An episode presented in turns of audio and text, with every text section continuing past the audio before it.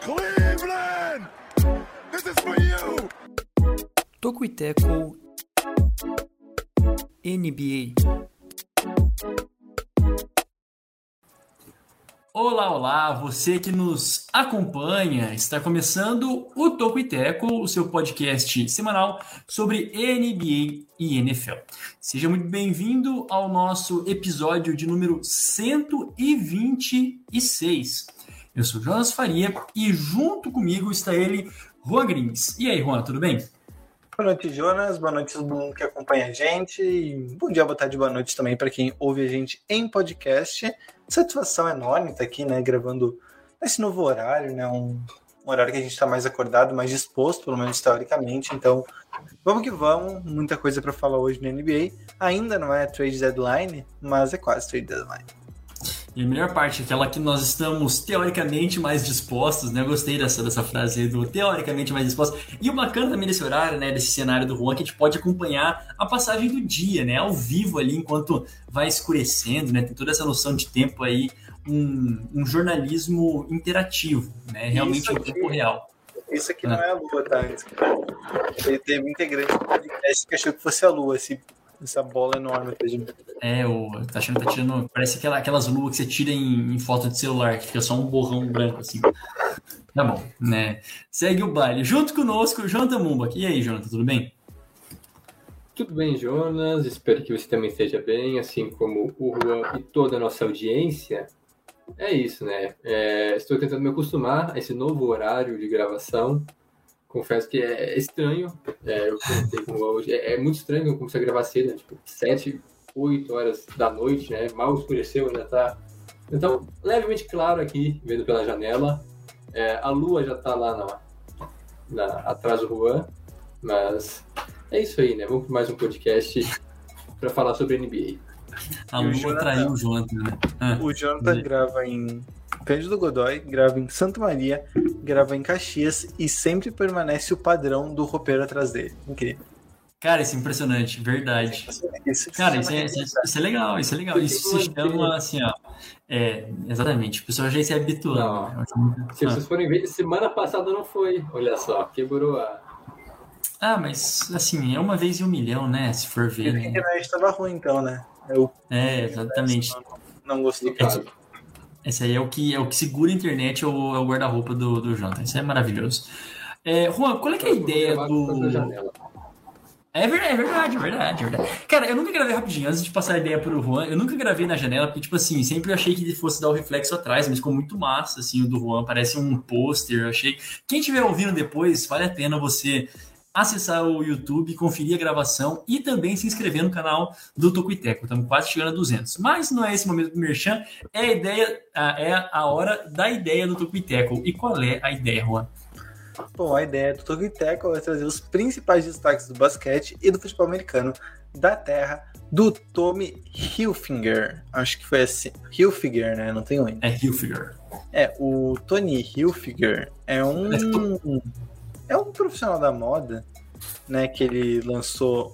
É, primeiro, confundou uma loja de roupas e discos é, no hum. norte de Nova York, né? Primeiro foi o primeiro passo dele. Hoje é uma das principais marcas é, de roupas. Me corrijam se eu estiver errado, por favor. Né? Não sou o conhecedor do assunto, mas é uma das principais marcas. Foi fundada em 1985, ou seja, faz 37 anos. Né? O dono, justamente, o Tommy. Chama só de Tommy, né? Já criamos uma intimidade aqui. É isso, mais de duas, duas mil lojas de varejo em 100 países diferentes, né? Enfim, então é uma das principais aí do, do ramo da moda, a marca e loja Tommy Hilfiger.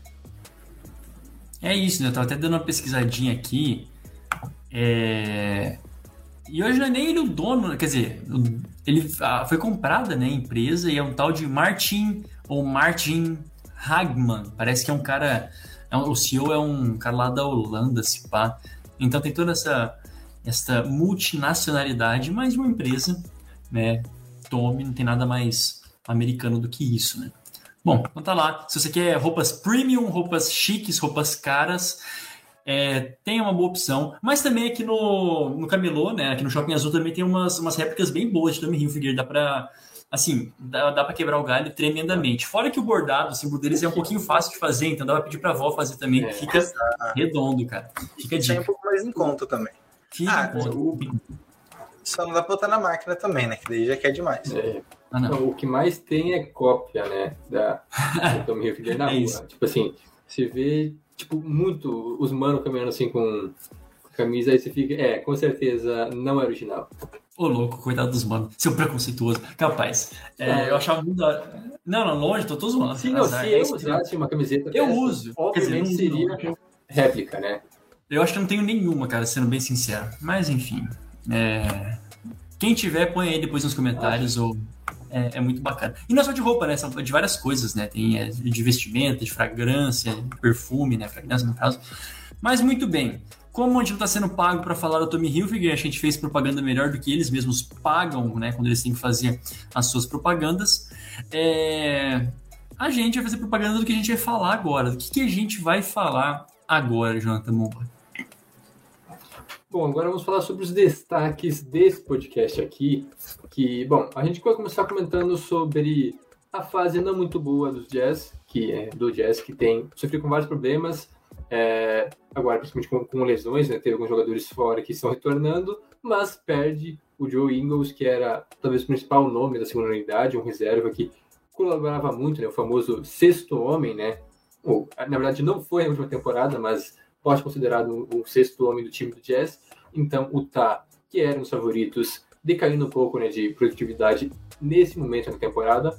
Para além disso, no inverso, né, o Denver Nuggets emenda uma boa sequência de vitórias, né, são cinco ou seis vitórias, agora não lembro agora somando a, a vitória sobre os Bucks. Uma boa sequência de vitórias que coloca a equipe de Denver próxima ao topo, pelo menos já dá uma estabilizada, já não é mais aquele time que está lá no meio né, daquele pelotão de times que briga por uma vaga direta nos playoffs para fugir do play-in. Então, a boa fase do Denver Nuggets, muito por conta das atuações do Nikola Jokic, que é mais uma vez candidato, candidataço ao MVP. E para fechar, tem a cota Atlanta Hawks. A gente não pode deixar passar. A gente falou muitas vezes mal né, da crise, do momento é, turbulento que a equipe de Atlanta passava, mas hoje vamos falar sobre o bom momento vivido pelos Hawks, que se recuperam essa temporada. É, se não me engano, até um aqui já está em zona de classificação para os prêmios pelo play-in e não está tão longe dos outros times, então a, tendência é que a Atlanta continue nessa progressão é, agora que o time parece ter encontrado o caminho das vitórias.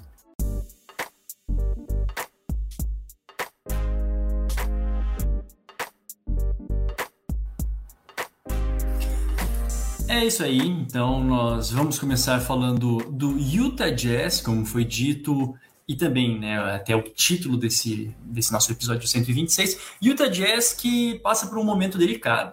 Né? já não tem mais o recorde de derrotas, ou seja, já sofreu mais derrotas do que sofreu até na temporada passada. Teve a melhor campanha, né, uma campanha histórica que o Utah Jazz fez na temporada passada com apenas 20 derrotas, e no momento já passou das 20 derrotas, né? Acho que tá aqui com 21 ou 22.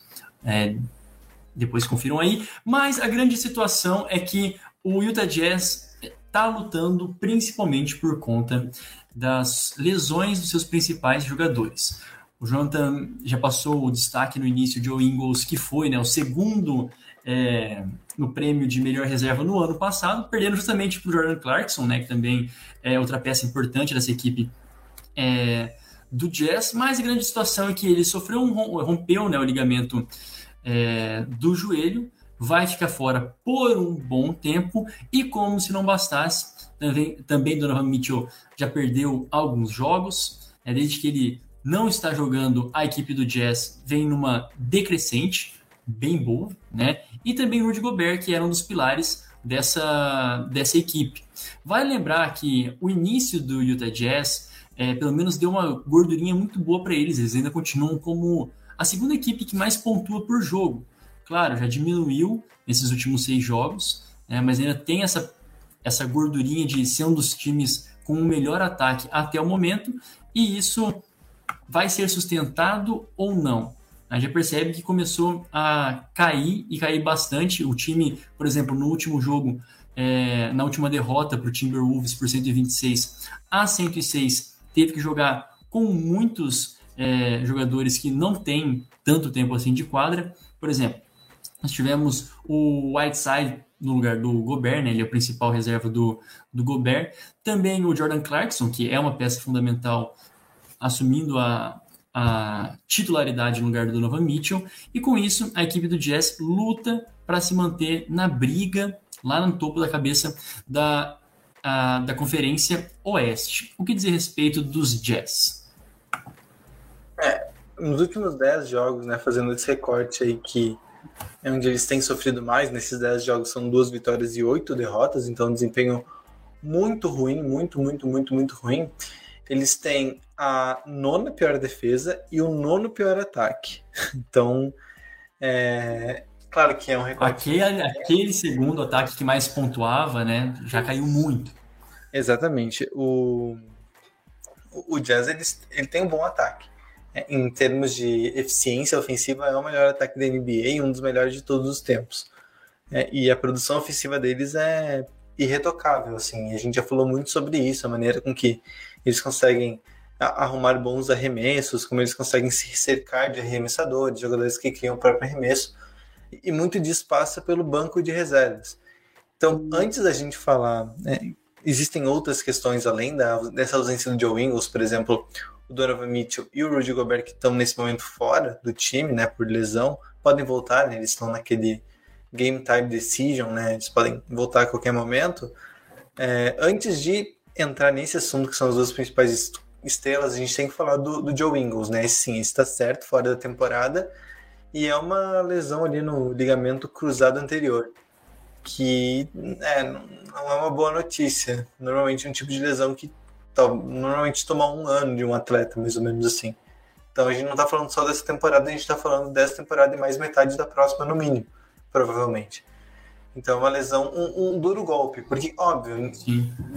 Joe Ingles não é o melhor jogador do Jazz, não é nem o mais importante, mas a importância que ele tem para essa segunda unidade é impressionante, né? Porque ele é um ala, pivô, né? Um ala, pode jogar de ala pivô também, mas é, basicamente um ala, que consegue jogar com a bola nas mãos, né, o que é difícil para um jogador dessa posição, né, não são todos que conseguem, que cria o próprio arremesso, que arremessa muito bem e que dá muito bons passes. Né? Ele na segunda unidade era o grande o grande armador do time, né? Porque o Jordan Clarkson não é exatamente um armador, ele é mais um pontuador que qualquer outra coisa. Então ele era o cérebro dessa segunda unidade, né? Quando sentava o Mitchell, quando sentou o Mike Conley, era ele que tomava conta da quadra, normalmente. E agora a ausência dele é um fator muito muito pesado. A gente ainda vai ver isso na prática como vai como vai se suceder, né, os próximos jogos, o que, que o Jazz vai fazer, se é que vai ter algo para fazer. É, a gente vai ter essa resposta no, nos próximos jogos. Mas é uma dura perda. Eu diria que perder, perder ele depois de Conley, Mitchell e Gobert é, é a pior perda depois Sim. desses três, né, que são os três principais jogadores. É a pior perda. E também é um jogador com um pouco mais de idade, né? Ele não é exatamente um experiente, velho jogador, mas é uma lesão dura, né? Que a recuperação é complicada, nem todo mundo volta no mesmo nível. Então é triste por muitos aspectos, mas especialmente preocupante pelo lado do Jazz, porque eles vão precisar fazer alguma coisa, né? Tem a trade deadline aí, faltam hoje faltam 10 dias, né? A gente está gravando na terça-feira à noite, então é no meio da semana que vem, quinta-feira, pode ser que essa lesão desperte algo, né, para eles buscarem algum algum reforço nesses dias que faltam, né, para pelo menos suprir essa ausência do Ingles. É, realmente vai ser uma perda muito sentida. Eu diria que é, eu concordo com o Juan é, em partes. Eu acho que depois do Gobert, do Conley, do Mitchell e talvez do Clarkson seja a pior perda. Né? Eu acho que o Clarkson talvez é, já que foi eleito né, o sexto homem da temporada e vem fazendo uma ótima temporada no momento, é, seria uma, uma, perda até mais sentido, porque o Clarkson, nesse momento, é o quarto maior pontuador do time. O Ingles, em pontuação, não tem contribuído tanto, não que não seja importante, né, em outros, é, outras estatísticas, ele é fundamental para o time, é um cara com experiência, um cara que já está há muito tempo né, jogando em Utah, já conhece os companheiros, a equipe, E além de ser um excelente chutador de três, que é a principal característica dele, é um cara que dá bastante, dá o sangue, né, realmente pro time. Um cara muito coletivo, que ajuda os companheiros, então vai ser uma perda sentido. Eu acho que, quer dizer, provavelmente é, o Tá deve buscar alguém, um substituto agora ainda nesses últimos dias de trade deadline. É, vai ser difícil encontrar um cara do calibre dele, com a qualidade. Dizer, é basicamente impossível achar alguém no mercado, né? Ou talvez até fazer uma troca né, para jogador desse tipo. Acho improvável que encontre alguém que esteja no mesmo patamar, mas pelo menos com características semelhantes para não deixar o time tão desfalcado assim nesse setor. É, e as outras lesões também do, do próprio Mitchell. É, o Jazz muda muito sem o Mitchell, né? Não consegue emplacar o mesmo estilo de jogo. A gente pode perceber isso nos últimos jogos, quando a equipe realmente teve uma sequência bastante negativa, não conseguiu vencer é, adversários mais fracos, né? Times é, mais limitados que o próprio Jazz.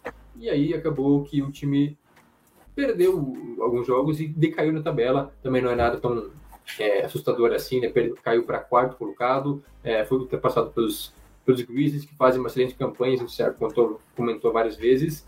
E né, um time bastante seguro, né? Apesar dessas perdas que teve né, por lesões né, nos últimos jogos, ainda é um time com capacidade para vencer jogos, um time seguro, como eu comentei, mas a perda do, do Ingles vai ser sentida não só agora, né? Mas para o restante da temporada e nos playoffs também. É um cara que pode, poderia fazer diferença em alguns jogos pontuais, em alguns momentos, e agora não conto mais com ele.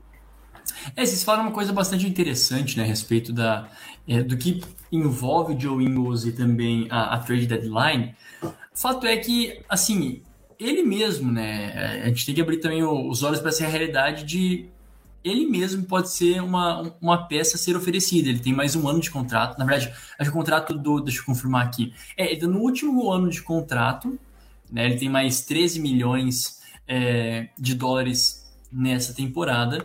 E, e ele pode ser uma moeda de troca bastante interessante, né? Assim, se a gente for considerar que, poxa, já está lá há bastante tempo, desde 2014, 34 anos, tem essa profundidade em qualquer elenco, que, assim, qualquer time que ele chegar, acho que ele dá uma profundidade muito bacana é, vindo do banco.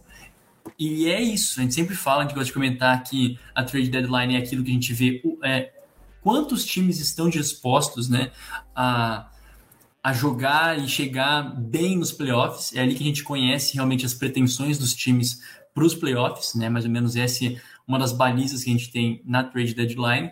E a gente vai poder ver se o Utah Jazz vai ser ousado de trocar o seu sétimo, aquele que deveria ter sido na, na temporada passada o seu sétimo melhor jogador, né? Assim, o sétimo melhor homem da, da equipe é, do Jazz. Vocês encaram como uma possibilidade real de, poxa, ele pode sim ser trocado, Joe Ingles pode encontrar algum mercado, vai ficar esse ano de molho, mas quando voltar, né, tá aí também. Acho difícil. Acho. É, talvez houvesse algum interesse, e quer dizer, com certeza é, haveria interesse, né, se não fosse lesão, porque é um jogador que entra e joga em qualquer time aí na NBA, seja como titular ou como reserva. E até se falava que o, o Jazz procura um ala ainda, né, um, um ala defensivo mais versátil para o time titular deles, né, pra, pra, de um calibre maior. E que o Bengals poderia ser envolvido no negócio. Mas agora ele lesionado, 34 anos, uma lesão que vai tomar um ano da vida dele, é, ainda. Se um ano é, é, a expectativa inicial, né? A, a real a gente não sabe muito bem qual vai ser. Então, né, acho difícil. É difícil que envolva, mas claro, se o Jazz tiver alguma oportunidade, por alguém que possa contribuir esse ano, nem que seja um valor mais baixo, seria. Acho que eles topariam, porque eles têm que vencer agora, né? Não é, é como se o Jazz pudesse sentar e esperar o Ingles voltar temporada que vem para ter uma chance de novo. É, eles têm alguma pressa de vencer enquanto o Gobert e o Mitchell estão se dando bem, né? Porque são. Não são poucas as tretas entre os dois. Quase uma bomba relógio. Mas é isso, né? Eu acho que é um time muito talentoso, a gente comentou várias vezes, mas parece que sempre falta algo para lutar nos playoffs. É, talvez seja um dos elencos mais completos, a gente comentou isso nas prédios para essa temporada, que o time se reforçou, é basicamente aquilo que faltava para a equipe, né? O time titular já era muito bom, mas vindo do banco, né? Faltava algumas peças e elas chegaram, né? O, o, como, por exemplo, o Rudy Gay, que inclusive tem feito boas partidas, tem sido uma peça também muito importante. É, outro cara também o, o Hassan Whiteside, que não é tão importante, não é exatamente uma estrela, um cara assim que vai ser titular, mas para ser reserva é, de um pivô, ele faz muito bem essa função. Então tem bons nomes, e mas parece que sempre falta algo. E agora então perdem um cara, como a gente comentou, importante, que é o Ingles, um chutador de três, um bom defensor. É, não, o, e, claro, o Tá tem vários bons defensores, né? Você pega o Gobert, que é, todo ano briga né, para ser um dos melhores, se não é o melhor, já foi duas, três vezes o melhor defensor da liga. Outras peças também, o é um bom defensor, o Rice O'Neal faz esse papel muito bem, marcando várias posições, mas é, nunca é, é, demais né, ter marcadores e né, que são versáteis. E esse era o caso do Joe Ingles, era um cara muito versátil, ele não, não era apenas um bom marcador aí, momentos decisivos, mas também ajudava bastante no ataque. Então, por conta disso, é, não digo que o futuro da equipe está comprometido, como foi comentado, é, tem uma certa urgência em vencer, mas também não é que tem que se não vencer esse ano acabou, como por exemplo alguns times que deram um all-in, é, não é esse o caso de, dos Jazz. Eu acho que ainda tem um futuro aí, claro que é, como comentado, a relação entre o Gobert e o Mitchell é, é, é, igual ao tempo, né, igual ao céu, que muda toda hora. Então, de uma hora para outra, você pode se estranhar e aí sim o futuro estará comprometido. Mas, por enquanto, é um pouco delicado o assunto. Eu acho não é assim é, extrema urgência, mas é uma situação delicada lá no Utah. Eita, pega. É o mal de quem apresenta sempre com o, o microfone desligado. Mas tem jogos, assim, é, importantes pela frente, né? Enfrenta o Nuggets ainda essa semana, que já, que já é a nossa próxima pauta, né? Já, já entra aqui no Nuggets. Também tem Nets, tem Knicks, Warriors e Magic, e isso até a até segunda-feira que vem, segunda-feira que vem, pega os Rockets. Então tem um calendário é, importante, alguns jogos contra times é, bastante fortes, principalmente dentro da, da Conferência Oeste. E como o Juan disse, a questão do, do Donovan Mitchell é aquela day by day. Né? Ele foi é, saiu por concussão, né? Ficou fora, foi no, no, protocolo de concussão por um tempo e agora é, é esperar a iminência de voltar, né? Nada muito grave, mas também de uma forma é, sem pôr em risco, né? A recuperação dele. E o caso do Rudy Gobert também é extremamente impactante, né? Precisa voltar o quanto antes porque ele é, né? O a, a arma desse time, de fala do Donovan Mitchell, mas também sem o, o Gobert principalmente perde uma referência gigantesca à equipe do Jazz. Né? Acho que até, eu acho, tá? Até que uma referência maior do que o Donovan Mitchell. Claro, é o pontuador do time, 25 pontos por jogo, a média dele esse ano tá um absurdo, mas a referência do, do Rudy Gobert é, é, acho que é a falta mais é, escancarada pro time do Jazz. Alguma última consideração, Juan, a respeito é, do Jazz? É, assim, claro que as lesões fazem falta e tal, mas tem algumas derrotas pro Jazz que a gente não pode passar pano, dizer, não, é, se, o jogo, se o time tivesse completo e ganhar, por exemplo. É. Pode perder pro Rockets em casa, né? Eles perderam pro Rockets. É, e tem outro jogo agora, né? Deve eles uma semana. Exato. Eles perderam pro Lakers também, naquela época que o, que o Vogel tava quase sendo demitido. É. Né, que ele, acho que ele toma um baile do Nuggets, aí quase cai, daí vence do, do Jazz e daí ganha uma sobrevida, né? Se não fosse o Jazz, Sim provavelmente o Lakers já estaria com outro treinador nesse momento. Além disso, também nesse processo, tem derrota para Pistons, por exemplo, derrota para Pacers, é, tem derrota também aqui para é, algumas vitórias até apertadas, derrota para o Wizards também ali. É verdade. Quando já estavam numa queda muito mais acentuada. Então, assim, claro que as lesões fazem falta, né? Não, não tem como discordar disso, é, não tem como menosprezar a ausência do Mitchell e do Gobert, mas pelo amor de Deus, né? Não precisa de um time muito estelado para ganhar do Rockets. Né? Eles não, não têm esse direito de, de perder tantos jogos. E daí a projeção no campeonato fica complicada, né? Porque nesse momento eles estão em quarto lugar, né? Com cinco derrotas consecutivas. Não sei se eles jogam hoje. Então talvez isso mude daqui a algumas horas. Mas já tem um Nuggets que bate na porta, Mavs, né? Que, que tá chegando por ali. O Grizzlies já passou e realmente parece que vai se consolidar como sua terceira força. Então, assim, o sinal de alerta tá ligado. É bom que o Mitchell e o Gobert voltem, voltem bem, né? O Mitchell, por exemplo, não joga desde 17 de janeiro, né? A última partida dele foi em 17 de janeiro, justamente naquela derrota para o Lakers. E depois, e, e, o Gobert também não joga desde 23 de janeiro. A última, última partida dele foi contra os Warriors, né? Também numa derrota. Então não é como só se os dois voltassem já resol... voltar já resolveriam, né? O Jazz passa por uma má fase que é muito além dos desfalques, né? Talvez a gente não, não vai ter tempo para aprofundar muito aqui, porque a gente quis dar, dar destaque para as ausências, né? Mas também não é como se ah, só perderam os caras e tá, tá tudo bem, né? Quando eles voltarem. O Jazz tem problemas e coisas que eles precisam resolver até os playoffs, né? Senão eles vão ser de novo uma decepção na pós-temporada como foram nas últimas duas. A professoragem, né? Acostumado com a professoragem do, do Juan antes de passar a bola, realmente. Então, radar amarelo, né? Quer dizer, pisca-alerta amarelo, radar não. É, para o Utah Jazz. Porque o vexame, senhoras e senhores, pode ser até antes da pós-temporada, né? Dos playoffs. Então, isso aí é uma coisa realmente de ficar de olho. Mas também nada muito dramático é, por enquanto. Nada muito dramático, mas como é que diz aquela expressão americana. Quem quer falar alguma coisa, ou Jonathan? Quer completar aí? Não, é que. É, é que não sei, pisca-alerta amarelo. É, é tipo sinal, né? É, sinal, é. é, é luz, luz amarela, vamos, vamos meter a luz amarela aí, é, que, que fica mais. Não, é, o pisca-alerta amarelo eu fiquei. Mas pisca-alerta, agora, o pisca-alerta não é amarelo. Fica, fica, fica, fica a reflexão, pisca-alerta não é amarelo? Acho que é. É, eu fiquei pensando, é, é amarelo, é meio. Não sei qual que é a cor, assim. Se... Eu acho, eu acho tonalidade de amarelo. amarelo. branco, laranja. É, é, é só para não ser vermelho, né? É, então fica, fica na, na, iminência, fica na, é, fica na, na iminência. Na iminência. Na ah, e aí, né? Exato, exatamente. E aquela expressão americana que eu não vou tentar falar em inglês, né? Mas o tesouro de uns, o lixo de outros, né? Porque em inglês faz mais sentido. É, nuggets, enquanto uns choram, os Nuggets sorriem, né? Porque é, realmente eles vêm balados, Aqui o recorde do Nuggetão, vamos ver, ó.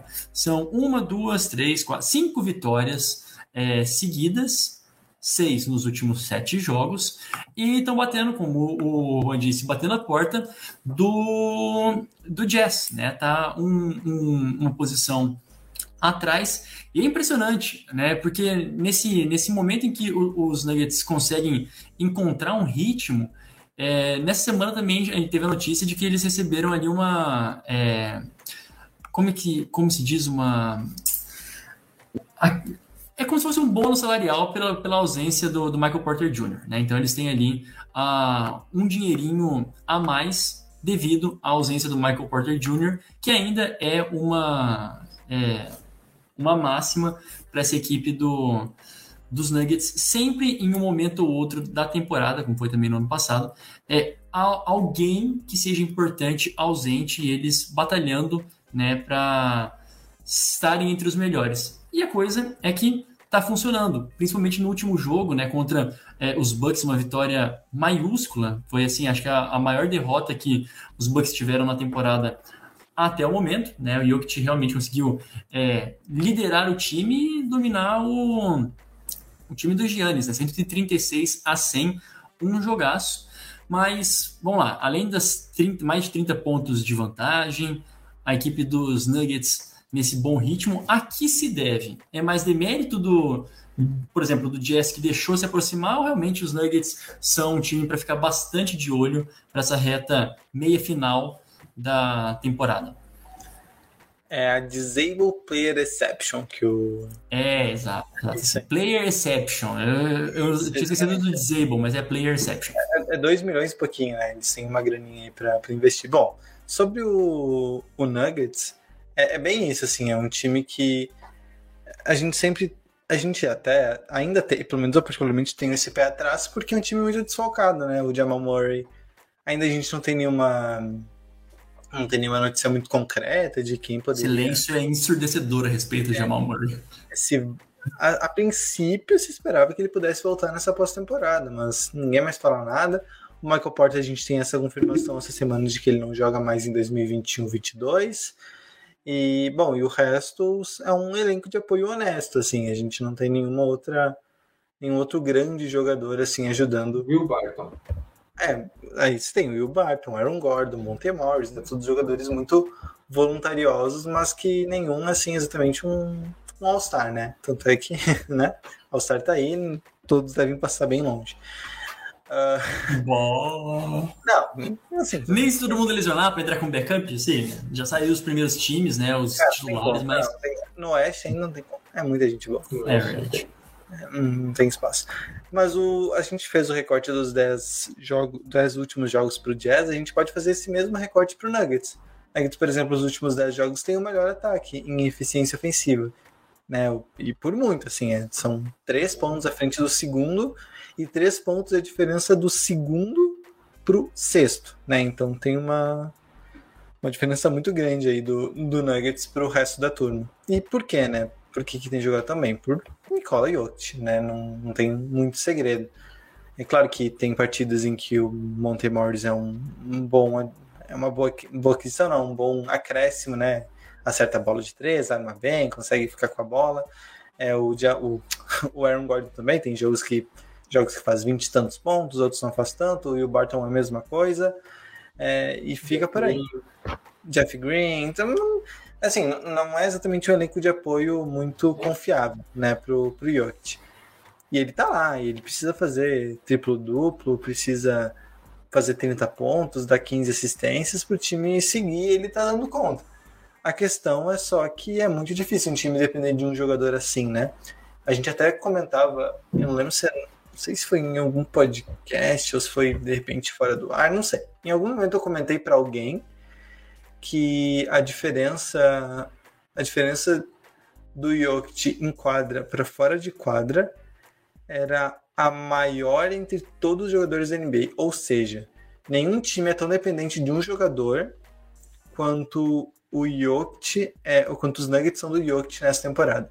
E acho que é uma das maiores dependências da história, assim. E a gente tem exemplos bem grandes, por exemplo, o Curry na temporada passada com o Warriors, né, também um time super dependente dele. E o Jokic tá nesse patamar. E com a diferença que o time tá ali, né? Em quinto lugar, prestes a passar o. O.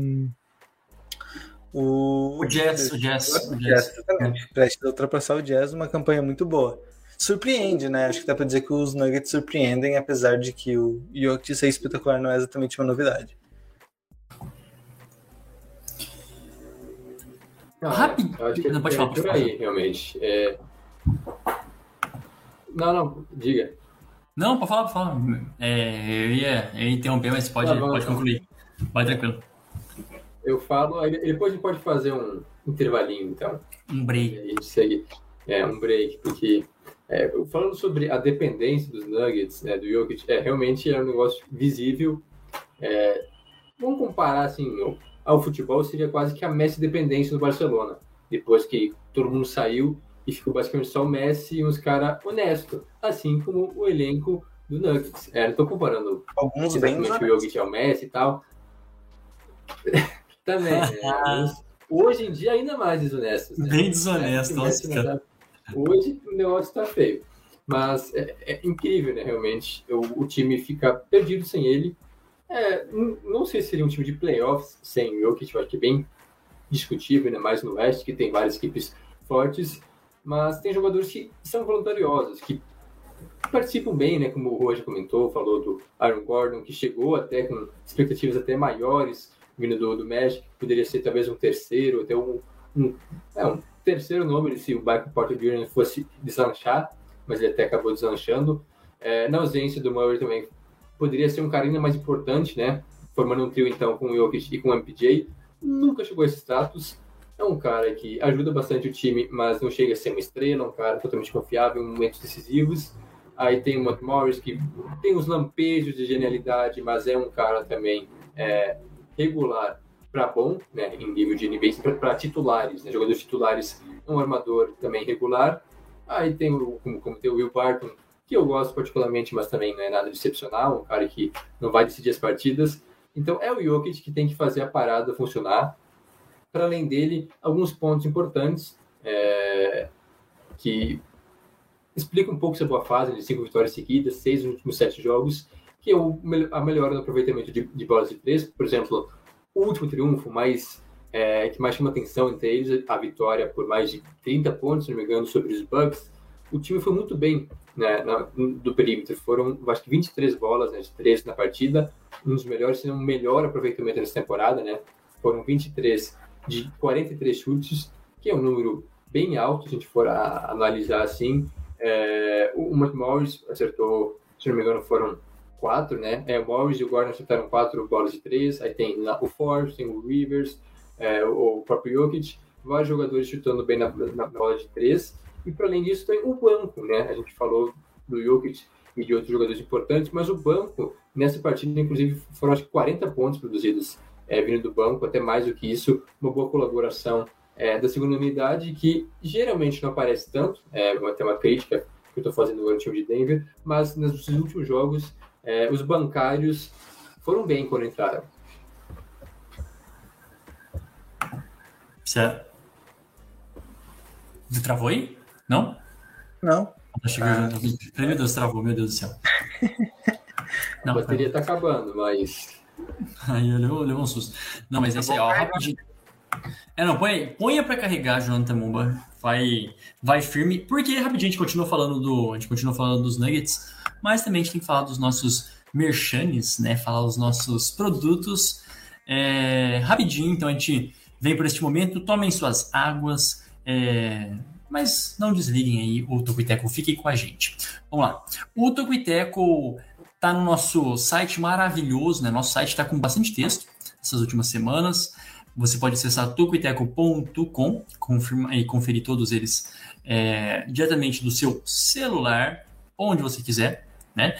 É, eu, eu, assim, eu sugiro para vocês o celular, porque o layout do, do site é um pouco mais otimizado para celular. Mas tá bom, isso não faz muita diferença. Você também pode seguir a gente no nosso Twitter e no nosso Instagram, arroba Tocuiteco em ambas as redes sociais, e também no Facebook, facebook.com barra Tocuiteco. Curte lá, ele sempre fica meio descampado, né? Um deserto, mas ele existe. Então curte lá o nosso Facebook também. E segue, né? A nossa newsletter bombando, tocuiteco.substack.com, ruma a passos é, largos a centésima edição, né? Tá indo para é, ir no, é, a 96, né? Se não me engano, é por aí, né, Juan? É, por aí, por aí. Tá quase, então. Acho que é se inscreva. Ah, olha lá, estamos quase. Então se inscreve lá, porque ela é gratuita, a gente não sabe até quando. Brincadeira, a gente não tem nenhuma previsão de é, que vocês paguem por ela, né? Mas assina que sempre vem muito completinho. E você também pode ouvir o nosso podcast é, em qualquer plataforma que você quiser. Mas de modo especial, se puder ouvir na Orelo, a gente fica muito feliz. O seu play ajuda a gente é, a manter o Toco e Teco. Mas fique à vontade para ouvir onde você quiser. E no YouTube, você também, se você quiser nos assistir pelo YouTube, a gente sempre está com lives, fazendo lives é, desse podcast, também da NFL, por volta das, bem abrangente, das sete e meia até umas nove da noite. A gente tá nesse projeto mais cedo, né? Um projeto é, começo de noite, pouco depois da hora do rush, aqui para fazer as lives de toda terça e quarta-feira. Se inscreve, dá o like. A gente está quase chegando a 200 inscritos. E se você não é inscrito, por favor, nos ajude a chegar a 200 inscritos. Beleza. Agora que a gente já falou do nosso merchan, vencemos. A gente volta para esse segundo bloco um pouco tardio, né? Também falamos bastante no primeiro bloco, mas a gente tem aí um tempinho, tem, temos mais algumas pautas. Mas para encerrar, né, realmente a, a questão dos nuggets, um ponto muito interessante que o Juan trouxe sobre o, o time, e também o Jonathan reforçou bem, barcelonizado, né? Dependendo de um jogador. Lembrando que a gente volta para essa trade deadline até o dia 10 e 11 de fevereiro. Então o time deveria, né? Assim, o mais sensato seria fazer algum movimento, né, trazer algum jogador, pensar em algo para para esse restante de temporada. Mas é que tá, não sei quem poderia envolver, quem tá ali de é, para sair ou não, é muito complicado. Porque, por exemplo, a gente falava do caso do Ingles anteriormente, né, que é um jogador que tá lá, que talvez não seja trocado, mas pode ser uma peça é, interessante dependendo dos valores que sejam oferecidos. Mas a gente está falando do Michael Porter Jr., né, que é, é uma, uma estrela é, em ascensão, em bastante ascensão. Nem esse toque também a gente falou, nem estreou ainda o, o Murray, então não tem como ser dito ele. Os jogadores que estão lesionados é meio que inegociável. Né? Os jogadores que estão fora são inegociáveis. E aqueles que estão são os que estão dando certo. Então não vejo uma saída para os Nuggets. Não sei se vocês têm alguma conjectura do que pode ser a trade deadline para os Nuggets. Uma estrela eu acho que não dá nem para trazer, né? Não faria nenhum sentido. É, para o momento do time agora. Porque tem bons jogadores, só que são lesionados, né? Com o Murray e o MPJ saudáveis, esse time poderia brigar por título, né? Na NBA, com essa fase do Jokic. Então, uma estrela não vai vir. E aí, então, trazer o quê? Mais um cumprimento pro time? Seria bom. Talvez com essa. com a grana que entra agora naquela lista. É, os dois milhãozinhos, né? É, esses dois milhões já ajudam em alguma coisa, não é exatamente um baita dinheiro para NBA, mas dá para trazer um jogador honesto, como a gente comentou várias vezes no podcast, mas um cara honesto pro time já ajuda, mas também não vai elevar o patamar. Então é, é difícil, né? Então numa encruzilhada, eu diria, a equipe do, dos Nuggets, porque não vejo essa temporada, né, de 2021-22 sendo temporada dos Nuggets. É um time que tem ainda menos urgência do que os Jazz. É claro que o, o Jokic e o Murray não vão ser tão, não vão ser garotos, não vão ter um, contratos razoáveis por muito tempo, né? Uma hora eles vão ter que renovar e aí vai muito dinheiro é, para esses jogadores, principalmente para o Jokic, e aí a situação fica um pouco mais difícil. Mas tem um bom time ainda a longo prazo, os jogadores estão, a, a maioria deles, vinculados por mais alguns anos à franquia de Denver, então não tem tanta urgência, não quer dizer também que o time não tenha que investir para melhorar. É, essa temporada pode ser bem interessante, o time eu acho que vai para os playoffs, como está se mostrando até agora, é, entre os seis primeiros, uma vaga direta na pós-temporada, pode até vencer um, aí um ou até mesmo duas, é, duas fases, né? Mas brigar por título, ou até mesmo passar das semifinais de conferência, eu acho já bastante. Né? Seria um baita lucro para os Nuggets. É, não tem, acho que trocar não tem nem como, assim, também não, não vejo muito sentido. Eles até fizeram uma troca recentemente é, pelo Bryn Forbes, né? Claro que obviamente não muda nada, mas até um pouco antes a gente entrar, a gente entrar ao vivo, é, eu, eu tava lendo uma, uma análise, né, que, dessa troca, não sei como é que eu entrei nesse submundo, mas que mostrava justamente que os, os Nuggets trocaram dois jogadores que estão fora da temporada, né, o Bobo e o PJ Dozier, né, jogadores de rotação, quer dizer, o Bobo até menos de rotação, mas o PJ Dozier até bem importante para um jogador que contribui agora.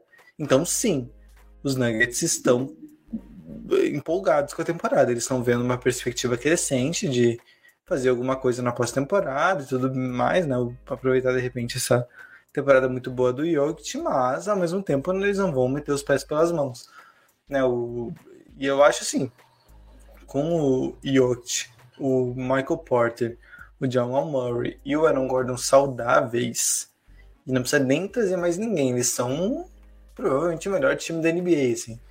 Da, já tinha, é, quando a gente viu esses quatro jogadores, não, quando a gente viu esses quatro jogarem juntos logo depois da troca do Aaron Gordon na última temporada, era um basquete de melhor time da NBA, assim. Os dois jogos que eles jogaram juntos. É, foi um pouco. Não, acho que deu o quê? Algumas semanas. Um pouquinho. Mas eles jogaram muito, sim. Eles jogaram muito. Aí começaram as lesões e tudo mais, né? Eles tiveram, tiveram problemas para seguir assim. Então não tem por que eles é, apressarem nada. São todos ainda jovens, né? O Jokic está sob contrato por muito tempo, é uma pessoa jovem, o John Murray é jovem, o Michael Porter nem se fala, o Aaron Gordon também está numa idade ali que regula com a média do time. Então, assim, não, não tem porquê. Eu acho que a chance de, de tentar algo nessa temporada, porque talvez o time esteja jogando bem, mesmo com todos os desfalques, poderia só ser uma ação precipitada no sentido de tentar um título improvável nessa temporada, porque tem times muito bons né, principalmente no leste, ali tem muitos times muito fortes. É, e, e, arriscar um futuro onde as coisas são um pouco mais claras, assim, né, tendo, tendo né, os Nets depois de, não sei se eles vão conseguir manter o Harden, né, talvez o Embiid não já passando dessa melhor fase da carreira dele, enfim, não sei, eu, eu acho que seria mais sensato os Nuggets esperarem um pouco, ver o que, que o futuro reserva ano que vem, como os jogadores voltam, e daí sim tentar alguma coisa. Qualquer troca agora envolvendo uma peça muito importante seria muito arriscado a ponto de só não fazer muito sentido. Só mais uma ponderação. É, com todas essas perdas, lesões, tem sido bom para ver a meninada jogar, né? Os, os rookies, né? Os jogadores que podem ter uma certa utilidade no futuro. Por exemplo, eu estou gostando, gostando bastante de ver é, o desempenho do, do Bones Highland, que se não me engano foi escolha de primeira rodada né, do último draft, né, do draft de 2021, no caso, não deste ano, é, que tem tido números interessantes, né, números honestos, vamos dizer assim também. É, 8 pontos por jogo, é, eu acho que dois ou três rebotes, uma média assim. É, uma reserva, mas que, por exemplo, contra os Nuggets, é, contra os Nuggets, perdão, contra os Bucks, né, no jogo dos Nuggets contra os Bucks, ele teve 13 14 pontos. Foi um dos jogadores de segunda unidade que mais é, foi decisivo, né, que mais apareceu na partida. Além dele também tem o, o outro lá, que eu acho que na verdade já é segundo anista, né, o Zach Minaj, que também tem alguns números interessantes, não tanto quanto o Bones. Então, são jogadores que talvez não teriam muito espaço, né, se todo mundo estivesse saudável nesse time, mas com suas lesões tem aparecido um pouco, e eu acho que no caso do, é, do Highland, pelo menos, ele pode ser sim uma peça interessante, não estou dizendo que vai ser titular, mas pelo menos um jogador de segunda unidade para ser sexto, sétimo homem no futuro. Muitas ponderações sobre o Denver Nuggets também. E agora a gente entra para o nosso último assunto né, do nosso episódio de hoje. Já um pouco avançados no tempo, mas a gente precisa também mencionar, porque já batemos nesse time, né? Já também tivemos nossa dose de é, não digo de maldade, mas é de relatar o que estava acontecendo. Né? Não, não, não, posso fazer nada se o time está com uma defesa ruim. Né? E isso a gente está falando do Atlanta Hawks, estava com uma defesa ruim e agora deu uma melhorada. Realmente deu uma melhorada e isso era um dos pontos essenciais para a equipe do, do Atlanta Hawks, que inclusive vem de uma derrota no momento que a gente está gravando, mas antes disso foram sete vitórias seguidas. Né? Foi uma sequência muito boa e acho que foi simbólico a, a virada que eles tiveram, com todo o respeito a quem torce para o Celtics, mas foi simbólico o, o, jogo contra o Celtics também, que eles tinham aí, estavam perdendo é, por acho que dois dígitos, mas eu acho que eram uns 13 pontos, algo do tipo assim, até mais, na verdade. E venceram por 108 a 92, mas mais do que isso, né? Conseguiram limitar o Celtics a 92 pontos e com mais de 11 rebotes, é, 10 bloqueios também. Foi um, um jogo defensivamente sólido, que o Nick McMillan estava cobrando bastante. E o, o, o próprio Trey Young né, deu um meia-culpa, assim, falando que é, era um jogo, por exemplo, ele não passou bem, mas ele estava sentindo que o time estava defendendo melhor e ele, como tal, dentro da sua limitação defensiva, quer começar a defender melhor. Né? Ele que é uma referência no time, a gente falava como os outros times conseguem explorar defensivamente o Trey Young. Né? Ele se mostrou um pouco mais suscetível a melhorar o seu lado defensivo e isso é importantíssimo, talvez, para os Hawks se elevarem na tabela, que está numa posição meio perigosa na Conferência Leste. Né? Precisa de um, um certo upgrade se quiser chegar ao play-in, né? se quiser ao menos conseguir um, um playoff com segurança. Está em décimo na Conferência Leste no momento mas, enfim, situação dos Hawks é, são verdadeiros? Essa mudança defensiva e do time é real ou é só momentânea?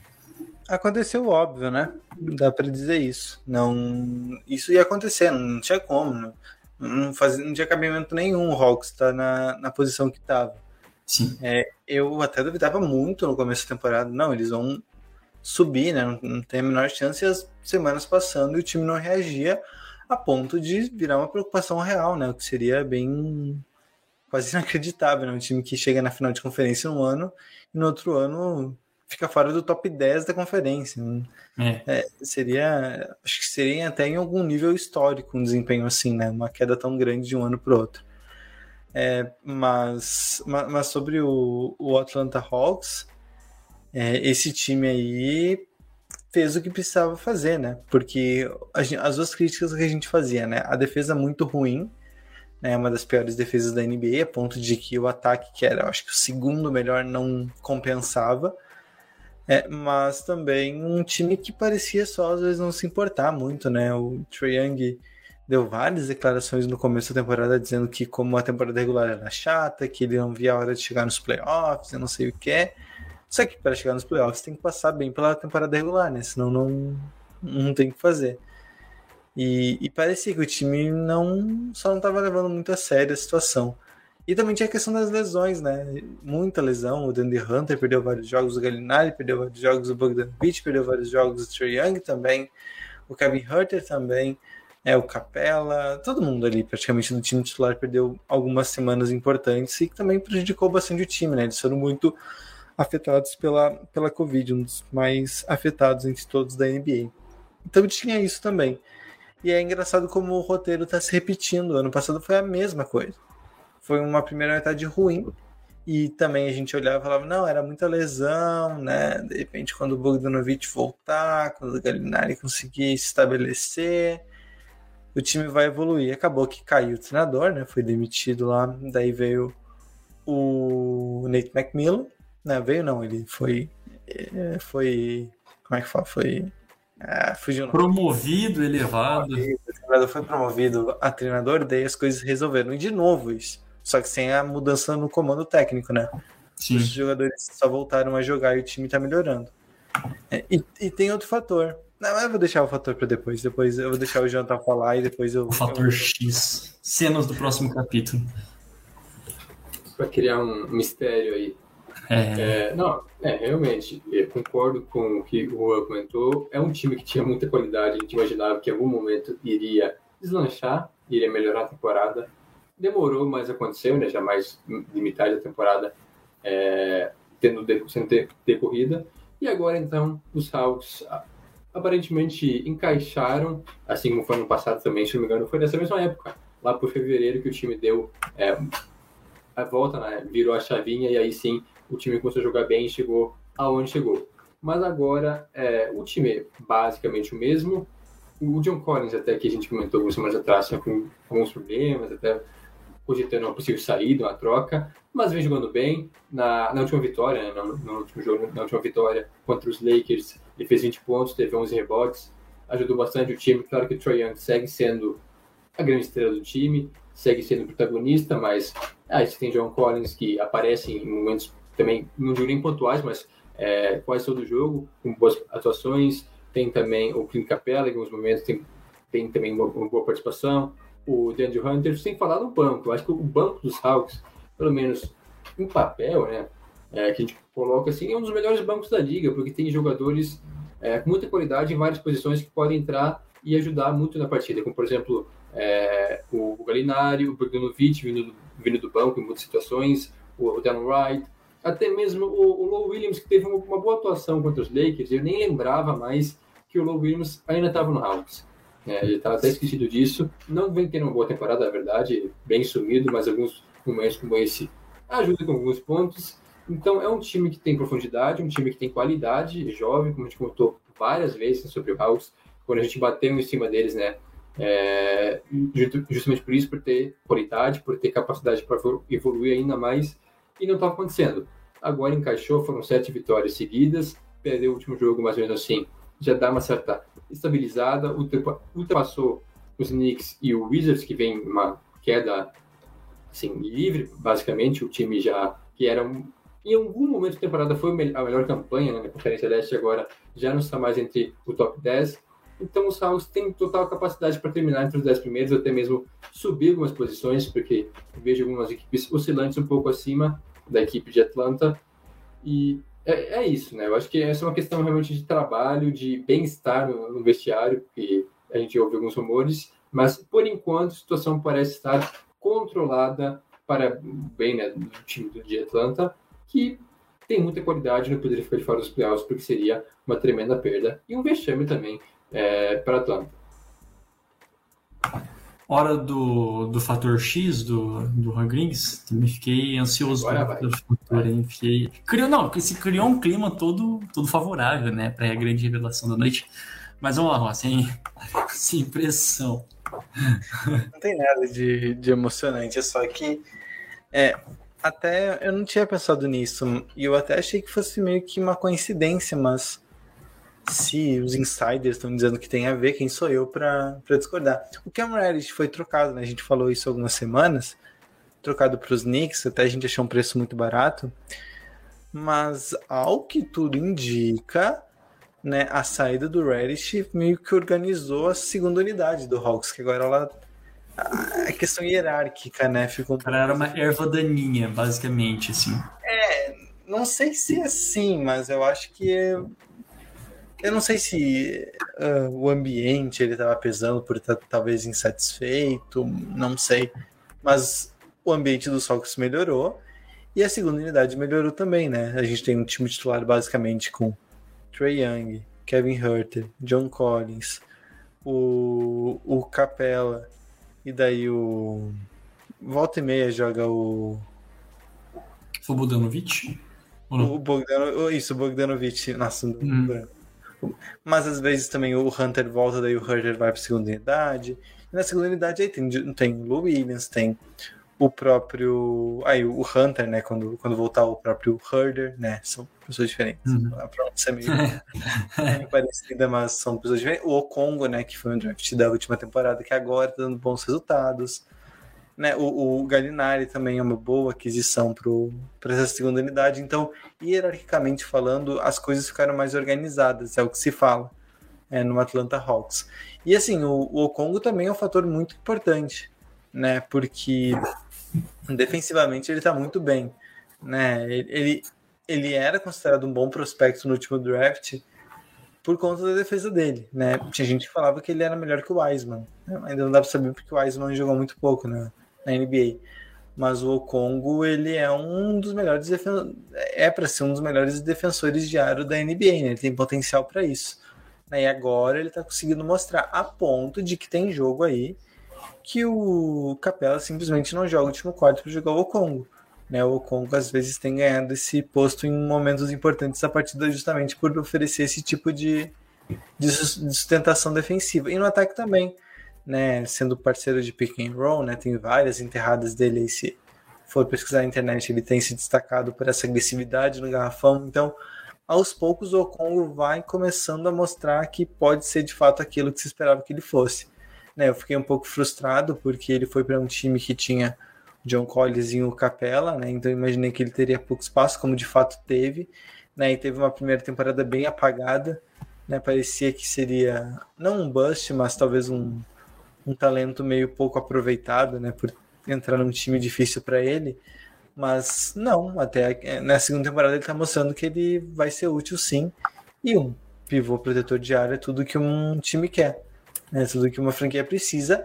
E olha, é claro que ainda é cedo para fazer qualquer tipo de projeção, mas o salário do Okongo é bem menor que o do Capela. Né? E se Sim. o Okongo chegar nesse nível a ponto de é, ser titular de fato e ser mais confiável que o Capela, não estou dizendo que ainda é, que, que já é, mas que possa vir a ser, o Capela vira moeda de troca, né? Ele tem um salário alto, tem vários times que poderiam se interessar no pivô é, desse tamanho, né, dessa qualidade, então é uma moeda de troca que o Hawks pode até considerar, né? Eles olharam muito por mercado nessa fase ruim que eles passaram, né? O Jeremy Grant, o próprio Ben Simmons, jogadores envolvidos em, em rumores, mas Sim. nada de fato aconteceu até agora. Mas o Capela pode sim virar uma moeda de troca, não talvez para essa temporada, mas até para o fim da próxima. E eu acho que acertaram em, em não trazer ninguém. Assim, porque o time, ok, poderia melhorar, mas também tem que ver o preço que ia pagar. E o time tem qualidade para e até longe do playoffs, como fez ano passado, sem nenhum reforço, né? Só com o que tem lá. E quanto ao Congo, realmente, se ele continuar essa evolução e mostrar serviço, né, quando tiver as suas oportunidades, concordo, eu acho que dá para até pensar em trocar ou não renovar então com o Capela, manter ele, ou até mesmo o John Collins, que é um caso um pouco mais difícil, né, já que se mostrou algumas vezes insatisfeito, caso ele queira sair. Não estou dizendo que seja o mesmo nível, né? Realmente, o Collins é outro nível, é outro patamar. Mas, é, mas seria... eu acho que o John Collins ele depende muito do Trey Young, assim, muito do Trey Young, cara. Muito jogo dele passa pelo Trey Young, ele tem um contratão também nos Hawks, então assim. Acho que não dos... pode... também. Então, o John Collins só pode ser trocado nessa temporada, se não me engano, porque ele assinou aquela extensão ali. Ah, tudo. É verdade, é verdade. Mas desculpa te interromper, Jota, pode concluir, foi mal. Não, é, era isso mesmo, né? É um cara que, mais um jovem talentoso, né, surgindo em Atlanta, e é aquilo lá que a gente imaginava, é difícil manter todo mundo, É, até agora tem dado certo, o Congo tem aqui mais dois anos até renovarem com ele, então até lá, provavelmente o Capela saia, já abre um espaço, dá para manusear. Eu acho que tem bastante talento aí e se organizar direitinho, todo mundo joga. É. Exatamente. Então, assim, para a gente finalizar, né, é, uma da, das características mais fortes que a gente traz aqui do, dos Hawks é a, a, estabilidade, assim, com as pessoas que, com os jogadores que eles têm no elenco, não mexeram nada nesse de temporada para essa temporada aqui. Mas como a gente falou de todos os times e trouxemos um paralelo com a trade deadline, vocês acham que alguma coisa acontece até a semana que vem? Ou nada, assim? Porque quando a gente olha para o plantel, tá ali, né? Assim, o, o John Collins, que é o que mais é dito, eu acho que não, né? O que não. a gente... É, mas ainda tem, pô, tem o Galinari, que também, sei lá, o Delon Wright é de boa, o Williams. Eu não sei como vocês vê se existe a possibilidade desses caras serem de uma forma trocados, né? É, acho que não. O Hawks não troca ninguém, não.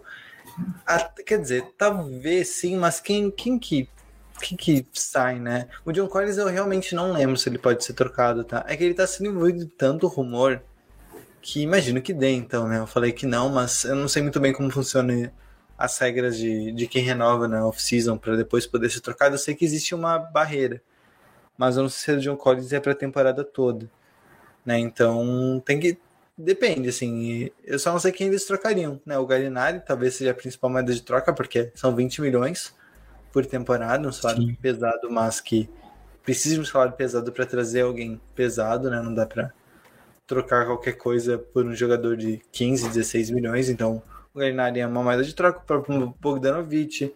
É um também que pode ser negociado porque fica muito lesionado. Talvez o Hawks só tenha medo de manter. Tem, tem possibilidades, eu só acho difícil de acontecer. Assim como tá meio estranho essa, essa trade deadline, né? Quer dizer, essa ainda não chegou no caso da trade deadline, mas tá estranho essas negociações, porque há muita falação e até agora na prática saiu pouca coisa, né? Acho que ano passado já tinha se movimentado mais. Agora um Gordon foi trocado por exemplo, né? É verdade, é verdade. Estão falando muito e pouca coisa está acontecendo, né? O Jeremy Grant, que parecia o mais óbvio que seria trocado, parece que o Pistons já não, não tem muita certeza, tem uma rixa interna ali se deve trocar o, o Grant. O Ben Simmons, acho que acho que a gente pode virar essa página, não, não vai sair na próxima semana. Não sei, eu acho que. Não, não sei se vai. Quando vê, quando vê, tá louca, tá sendo trocado, mas sei lá, acho que também não. Bem é, paradinho. Parada errada aí, irmão. É. Não, não, está, está tudo quieto. É igual é aquela, aquela velha máxima que circulou nos grupos de fantasy do WhatsApp do, do Quiteco, né? Certeza que o safado está negociando. Se está muito quietinho aqui, demorando para alguma coisa acontecer, certeza que está negociando. Então, assim, eu acho que vem alguma troca interessante pela frente. Precisa, né? mas realmente está tudo bem quieto por aí. Alguma última consideração? A gente falou de tudo, né? A gente conseguiu dar conta de basicamente todos os times, até paralelos para trade deadline. E claro, né? Próxima semana a gente. É... Deixa eu ver, próxima semana, quando a gente vai gravar no dia. A gente vai estar nas portas. Realmente a gente vai estar ali. Se tiver alguma, algum, alguma coisa mais quente, alguma notícia de, de última hora, rumores, Aí pode ser um podcast, dependendo de como as coisas funcionem, que a gente se dedique bastante a isso, né? A é, mais assim, e projeções. Uma coisa é certa, os dois próximos podcasts serão sobre a atividade online. Semana isso. que vem, se alguma coisa acontecer, a gente comenta. E se nada acontecer de muito relevante, a gente projeta. Né, coisas isso, que podem... Acho que até a próxima semana a gente já vai ter coisas bem consolidadas para falar, né? Ó, isso aqui parece que vai acontecer, isso parece que não mais. E daí no outro nem se fala, né? O outro é o podcast imediatamente após, em que a gente tem que dar conta de tudo. Inclusive, a Trader Line é na quinta ou na sexta? Não, não, não lembro. É na é, dia 10. É, quinta, é quinta e sexta. É 10. Acho que é dia 10 é quinta e sexta é 11.